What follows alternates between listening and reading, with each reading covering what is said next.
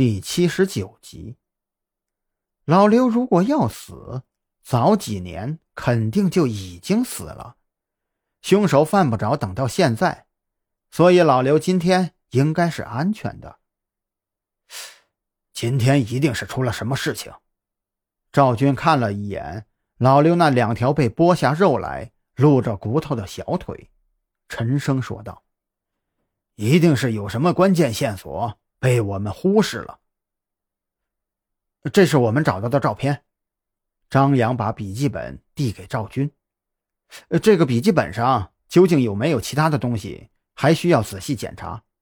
照片是目前发现的最直接的线索。这张照片，赵军眉头紧皱。我可以肯定，在所有跟这个案子有关的线索里面。这张照片是第一次出现的，这是小宁村的合影。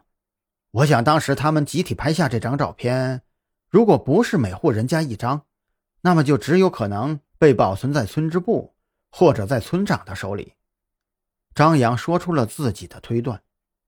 那么现在问题就来了，我记得你跟我说过，当年小宁村村长就是作案的嫌疑人宁国柱，而这张照片。如果仅有一张，那么一定是由他来管理的，这确实是问题的所在呀。赵军又抽了一口。这次啊，是我的失误，回去我会做检讨的。现在先把你们的发现说一下吧，不要漏过任何的细节。张扬马上将自己和蓝雨桐来到这里以后发生的一切原原本本的告诉了赵军。包括他们为什么来到这里，他进去以后又看到的种种迹象。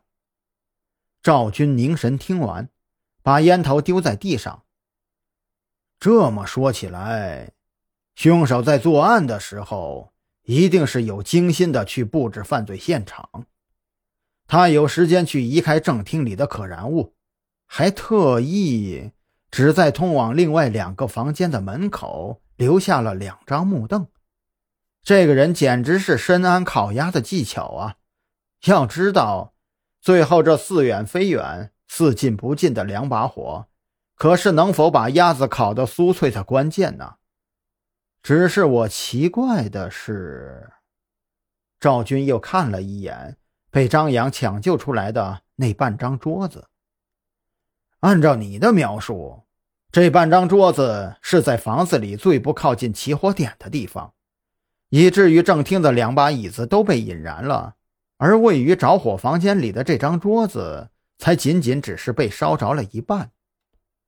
张扬勾起嘴角：“我们今天过来完全是临时起意，凶手绝不可能掌握我们到来的时间，也就不可能恰到好处的布置好这些，让我们刚好找到这张没有完全被引燃的桌子。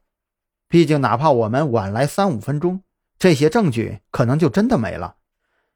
那就是说，凶手有可能在布置案发现场的时候，认为自己是有充足的时间的。可是到了后来，他通过什么渠道得知了某些消息，让他不得不仓促地结束自己的布置。这个特别的消息，有可能是他自己的事情，他有不得不离开的可能，否则自己就会暴露了。这第二种可能嘛，他得到的消息是你们即将到来。赵军推理的十分细致，连张扬也不得不佩服他。你说的很对啊，可是我想不通。不等张扬说完，赵军就合上笔记本站了起来。先跟我到外面去看看吧。走出去的时候，赵军还专门跟周明交流了一下。让他们在这里等候，他已经调人过来了。